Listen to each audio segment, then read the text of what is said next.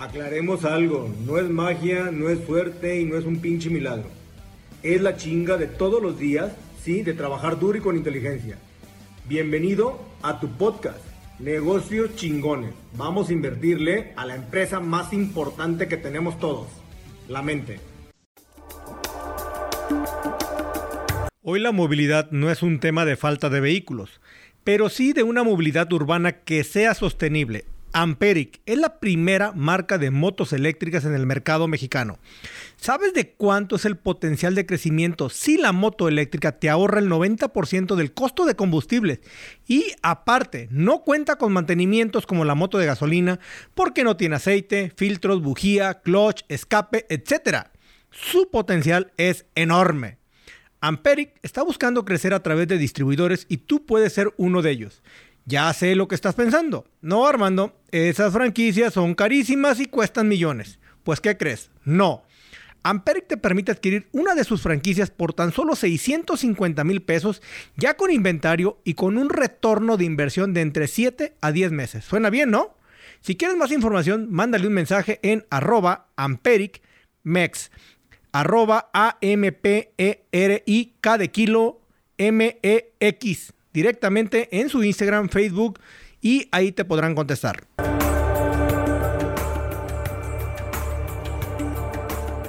¿Qué tal señores? Bonito día, ¿cómo están? Regresamos a este podcast, su podcast, que por cierto déjenme darle las gracias a toda la gente que nos escucha a través de este contenido que a veces suele ser un poco largo cuando tengo entrevistas y bueno, los míos son muy cortitos. Pero quiero dar las gracias porque eso nos ha permitido que ustedes nos posicionen dentro de un ranking del top 50 de Spotify y de otros, de otros canales también, como Amazon Music o Apple Podcast.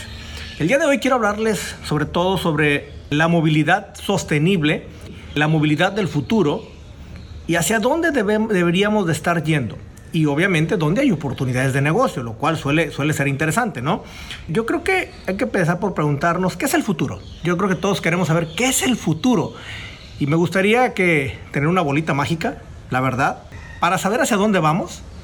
Y no nada más eso, ser de los primeros en estar ahí. Eso a cada uno de nosotros nos interesaría porque obviamente detonaríamos un mercado con un producto innovador, disruptivo, como tú lo quieras llamar. Pero bueno, no existe esa bolita mágica. Entonces, el futuro, el futuro de la movilidad se da a través también de la historia, porque la movilidad como tal no vino a desarrollarse de la noche a la mañana. Entendamos que todo, eh, todo se ha hecho a través de innovaciones repetidas y obviamente en disrupción de la innovación. Todo empezó con el desarrollo de una movilidad urbana si, todos lo sabemos más o menos, muchos empezaron a moverse a través de, primero vamos a ponerlo, vamos a hablar de los caballos, las mulas, los burros, este, carretas, que era donde se movían todos, todos anteriormente. Y posteriormente en el siglo XIX vino un desarrollo bastante fuerte y bastante interesante, porque este desarrollo vino a detonar las redes ferroviarias, que para mí fue una de las grandes innovaciones, de los grandes impulsos económicos que tuvieron muchas partes del mundo al poner sus vías férreas y obviamente el transportar personas y transportar mercancías, lo cual le dio mucha movilidad en un tema económico. Obviamente esto detonó muchas cosas, pero no fue suficiente. No fue suficiente y la gente buscaba una movilidad más rápida, una movilidad menos lenta y en el siglo XX, que es, bueno, fue el siglo pasado, porque estamos ya en el XXI, en el siglo XX viene el desarrollo de los autos. Qué bonito, ¿no? El vehículo a motor, que obviamente estuvo interesante, porque la movilidad cambió. Todos hemos visto las películas, son los, los, carros antiguos, ¿no? Con unas llantitas que parecen de bicicleta, pero a final de cuentas fue el tema, fue donde arrancó la movilidad, ahí estuvo, ¿no? Empezó el tema del vehículo, empezó el tema de la construcción de carreteras, entonces el detonante económico fue mucho más grande que lo que todo el mundo tenía pensado, ¿sí? Porque ahí empezó todo esto para que posteriormente se detonara, porque se, inventaron los motores, se, se, se incorporara el transporte aéreo. Entonces, si nos ponemos a ver cómo ha venido evolucionando e innovando el tema de la movilidad, pues la verdad es que está, está muy padre, ¿no? Lo interesante es que la movilidad debe de ser para todos, ¿sí? No, no para unos cuantos. A mí me gusta una frase que, dijo mucho este Henry Ford y no es el de no es el del caballo donde todos decían si, yo le hubiera preguntado a la gente qué quería me iban a pedir que un caballo más rápido y él decidió este, construir un vehículo no no él, él, dice una frase que para mí es muy importante porque dice que el progreso de verdad es el que pone la tecnología al alcance de todos. ¿Qué quiere decir eso? Que la movilidad debería de estar al alcance de todos, o sea, debería de ser pagadera para todos. Y creo que hoy hay muchos rubros donde no es pagadera para todos, ¿estamos de acuerdo? Hoy vivimos en una era donde la movilidad no es una falta de vehículos, no. Pero sí es, tenemos que buscar que tengamos o que exista una movilidad que sea sostenible. Fíjense bien la gran diferencia. No estamos faltos de vehículos, estamos faltos de una movilidad que sea sostenible. Una movilidad que pueda cambiar este planeta, no que dañe el planeta. Y nos hemos enfocado en un tipo de movilidad que simplemente por ir más rápido nos vale todo lo que estemos dañando. Y la gente que, sabe de qué hablamos, pues habrá dado cuenta que el tema de las gasolinas, el tema de los eléctricos vino a revolucionar eh, eh, eh, este mundo. Hoy estamos viviendo en un mundo donde nos estamos migrando a un tema de híbridos. El híbrido existe de diferentes maneras y creo que mucho de la movilidad que hoy tenemos tiene que, tiene que ver con la parte eléctrica. ¿Hacia dónde deberíamos de ir? Pues sí, esa es la parte eléctrica. Entonces, la movilidad eléctrica vino a, innovar este mercado, vino a hacer un ruido espectacular. Sabemos de marcas como Tesla, y hoy te les voy a hablar de otras marcas más, pero ¿por qué Tesla? Porque Tesla vino a, cambiar este, el mercado de la gasolina, ¿no? Y la pregunta no es si es correcta la movilidad eléctrica, porque yo creo que sí lo es. No sé, los que están escuchando, cada uno está pensando que, y sabe que es el futuro. Así sepan que ahorita y que va a tardar unos años sabrán todos que es el futuro. La pregunta no es si es el futuro, la pregunta es si estamos preparados, ¿sí? Para hacerle frente a la movilidad eléctrica. ¿Y por qué lo voy a decir? Hay unos datos muy curiosos que me gustaría comentarlo con todos ustedes, donde el cambio drástico que representa la industria automotriz eléctrica viene a cambiar todo un mundo. Y no por un tema de contaminación, lo cual sí es cierto, lo va a cambiar, pero va mucho más allá de un tema de contaminación. La industria automotriz a nivel mundial representa el 4% del Producto Interno Bruto. Fíjense bien, ¿eh? Eso es, eh, por ejemplo, para, para México representa más o menos como el 3.7% del Producto Interno Bruto que lo cual es bastante interesante. Quiere decir que, que, parte de la economía se mueve a través de este sector, que es el de gasolina. Y ahí no termina. El, el 21% de este país lo tiene el sector manufacturero, el cual el sector manufacturero sirve para crear muchas cosas para el sector automotriz. O sea, si yo me pongo a verlo, está cañón porque traemos casi un 24% del Producto Interno Bruto que representa o se mueve a través de una industria que tiene que ver con el sector automotriz de gasolina. Para que es una idea, en México se le da empleos directos en armadoras, en armadoras sin contemplar lo que hay alrededor, más o menos cerca de un millón de personas.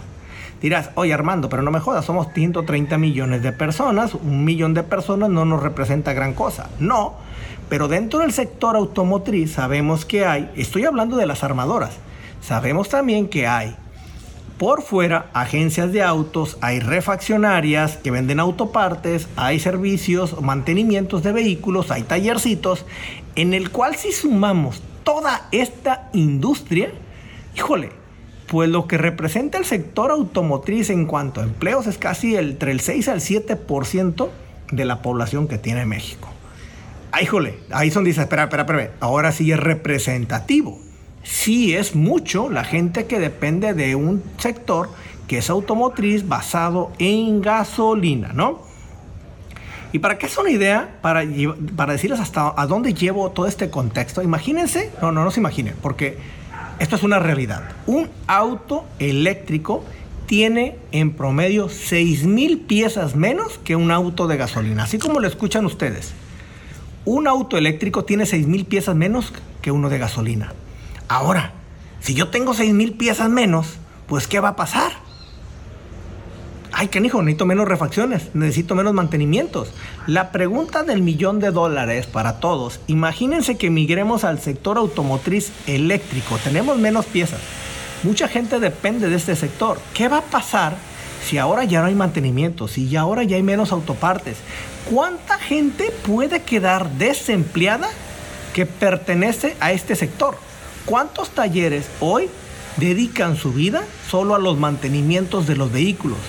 El cual tiende a desaparecer. Imagínense que el otro día me tocó estar en una plática donde estaban unas personas de Madrid dando una plática sobre el tema eléctrico, la movilidad. Ellos, y ellos hablaban que Europa hizo un convenio entre los países europeos donde para el 2035 todos los autos deberían de ser eléctricos lo cual está padrísimo porque quiere decir que no van a contaminar y que van a estar a la velocidad de lo que va el mundo. Sí, y yo les hice la misma pregunta que, que ahorita les acabo de comentar. ¿Qué va a pasar con el desempleo de toda la gente que se mueve alrededor de un sector automotriz a gasolina? Desgraciadamente no pudieron contestarme, lo entiendo, pero creo que el hecho de cambiar la movilidad cambia todo un mundo. Eso no quiere decir que la gente se va a quedar desempleada. La gente tiene que moverse a otros sectores, la gente tiene que aprender a moverse a través de una movilidad eléctrica. Hay que capacitarse ahora. Hay que capacitarse en cómo arreglar autos eléctricos. Si bien es cierto, no hay un motor de gasolina, no hay un sistema de enfriamiento, no hay un clutch, ¿sí? O sea, imagínense todas las partes que tú le quitas a un auto y obviamente ahora lo que hay, la mayor son los motores que vienen en las ruedas y obviamente las pilas que son. Y bueno, lo que sí es interesante es ver todo el tema eléctrico que, tiene, que tienen y la tecnología. Entonces creo que la gente ahora debería de migrar hacia ese lado, pero entendamos que va a ser mucho menos de lo que hoy se requiere. Entonces, creo que la movilidad eléctrica es algo que viene a movernos, viene a cambiarnos, pero viene a cambiar el mundo para bien viene a transformarlo, viene incluso a, quitar de en medio a aquella persona que no quiera, no quiera innovar, no quiera transformarse y no quiera educarse para este nuevo mundo, ¿va? Y imagínense, eh, estaba revisando la data, por ejemplo, de los países que van más avanzados en el tema eléctrico y cuando les hable de esto, yo sé que la mayoría me van a decir, no, pues Estados Unidos. Híjole, pues Ahí les va lo siguiente. Fíjense estos datos que yo tengo aquí que para mí son bastante importantes. De los 4 millones de vehículos que, se, hicieron en el año 2021, 4 millones, ¿eh? Para el mundo, China produjo el 57.4% de los vehículos eléctricos. No manches, obviamente seguido por Europa, el cual representó el 12%. Entonces, a ver, a ver, a ver, a ver. ¿Dónde está? Perdón, Europa representó el 22%. Estados Unidos representó el 12%. repito otra vez, de los 4 millones de vehículos eléctricos que se generaron en el 2021, China produjo el 57.4% de ellos, seguidos por Europa con un 22% de ellos y Estados Unidos con un 12%. O sea, todo el mundo teníamos pensado que Estados Unidos, Tesla, era el ganón. Pues déjenme les digo que no, es China con tres marcas, Bike, que todo el mundo en México la conoce porque ya anda circulando por aquí, SAIC y Geely. Son las tres marcas más poderosas con las cuales, sí, tiene más, más casi del 60% del mercado mundial de la movilidad eléctrica. Entonces, para que sea una idea hacia dónde van ellos, porque me dicen, no, es que Estados Unidos está más avanzado en el tema eléctrico. A ver, escuchamos más a Tesla porque son carros más nice, lo cual no quiere decir que lo más nice quiere decir que sea la tecnología que dijo mi compadre o mi tío Henry Ford, que debe de ser para todos. Los chinos sí están poniendo una tecnología que sí es para todos. Imagínense que en el 2020 China ha instalado más de 800 mil cargadores de vehículos eléctricos en China, ¿sí? Y todos son de acceso público, lo que representa el 60% del total ¿sí? mundial. O sea, de las instalaciones eléctricas para cargar autos eléctricos, China ha instalado más del 60% y en un solo país. El segundo lugar obviamente lo tiene, lo tiene China con 100 mil. De 800 mil que instaló China, Estados Unidos instaló 100 mil. Así de grande está la comparativa. Y me van a decir, sí Armando, pero China es más grande. Sí es más grande pero no esta gran diferencia que se tienen unos contra otros. Entonces hay que tenerlo muy en cuenta porque creo que la movilidad sí ha ido cambiando, los países se tienen que preparar. No nos estamos preparando hacia dónde vamos a ir. La gente tiene que despertar. Si tú te dedicas al sector automotriz de gasolina, pues señores, despierta porque probablemente tu negocio puede desaparecer y te lo va a quitar el sector eléctrico y tú no te estás preparando para eso. Imagínense que ¿Y por qué hablo de China? Chingado, porque China nos ha adelantado demasiado, se ha adelantado demasiado en el tema eléctrico. Ya en autos es el número uno. Tiene casi el 60% del mercado en autos eléctricos, ¿sí? En motos eléctricas, pues qué les digo, ¿verdad? Si yo me estoy metiendo justamente en ese sector, en China lleva la delantera y se la lleva, pero muy mal plan a todo el mundo. Y por mucho, por ejemplo, hay una, hay una, hay una marca que se llama, bueno, se los voy a decir como, como se pronuncia, Jedea, ¿sí? que es el principal fabricante de motos eléctricas, donde imagínense, tiene más de 60 65 millones de usuarios. 65 millones de usuarios, una sola marca de motos eléctricas. ¿Ustedes qué dicen? Pues sí está cañón, ¿no? Entonces, lo que quiero que veamos con todo esto, cuál es el contexto y hacia dónde va la movilidad, hacia dónde van los negocios del futuro. Yo creo que el tema de la movilidad sostenible es parte de lo que, de lo que ya está, pero es parte también de lo que viene. Entonces, si hoy creo que si queremos buscar un negocio y transformarnos, hay que prepararnos y hay que aprender mucho de la parte tecnológica, de cómo, cómo funciona un auto eléctrico, qué mantenimiento requiere un auto eléctrico, ¿sí? Y si debo de emigrar yo hacia ese lado, o bien si quiero poner un negocio de, de algo eléctrico. Entonces ahí, digo, si, fueron a escuchar el, intro de este podcast, se dieron cuenta que hablo de las motos eléctricas. ¿Por qué? Porque imagínense que las motos eléctricas empezaron a vender en el año 1999 en China y apenas estamos aquí en México o, Latinoamérica, Centroamérica, entrando con las motos eléctricas. Señores, y la gente pregunta, Armando, ¿y, y, y si se mueven bien las motos? Señores, no son nuevas tienen 23, 24 años funcionando en otro país. Nosotros estamos en pañales. Entonces, ¿creen que es buen negocio? Pues yo se lo digo desde ahorita, sí es buen negocio. ¿Quiénes se deberían de preocupar? Todos aquellos que producen autos a gasolina, todos aquellos que tienen una agencia de autos, todos aquellos que se dedican a los mantenimientos. ¿Por qué? Porque su mayor ganancia se estriba en los mantenimientos y en las autopartes. Con los autos eléctricos ese tipo de ganancia se va a sumar. No quiere decir que va a desaparecer, pero va a bajar demasiado el índice. Entonces, bueno, es un poquito hablarles de hacia dónde va el futuro de la movilidad, un poquito estudiar hacia, hacia dónde. Me queda claro que ahora viene el tema de los trailers eléctricos, los autónomos, autos autónomos. Sí, o sea, y, y, es hacia donde debemos de ir, hacia donde vamos a ir. ¿Cuándo llega a los países latinoamericanos? Pues no lo sabemos, la verdad, porque si bien es cierto, digo, yo no me veo aquí que un tráiler ande, ande sin chofer cuando el día siguiente te cambian una calle, ¿no? Estamos de acuerdo, pinche calle ya, ya no es para allá, ahora es para el otro, chingale, ¿y ahora qué? Pues ni modo, compadre, y atórele. Y creo que se necesita demasiada inteligencia artificial que deberían de tener y estar muy bien conectados los países a ciertas centrales, ciertas bases de datos, cierta data que te permita poder controlar y quizás autocorregir ciertas cosas. Así que de entrada, señores, pues espero que este podcast sea de su agrado. Quedamos pendientes, no se les olvide. Oigan, denle, ya ahí me gusta, mínimo, la campanita aquí al, al, canal, ¿no? Y de paso, no se les olvide seguirme en mis redes sociales como Armando González M2. Estoy en todas las redes sociales. Saludos, cuídense mucho y espero que hayan pasado una bonita Navidad. Hasta luego, bye.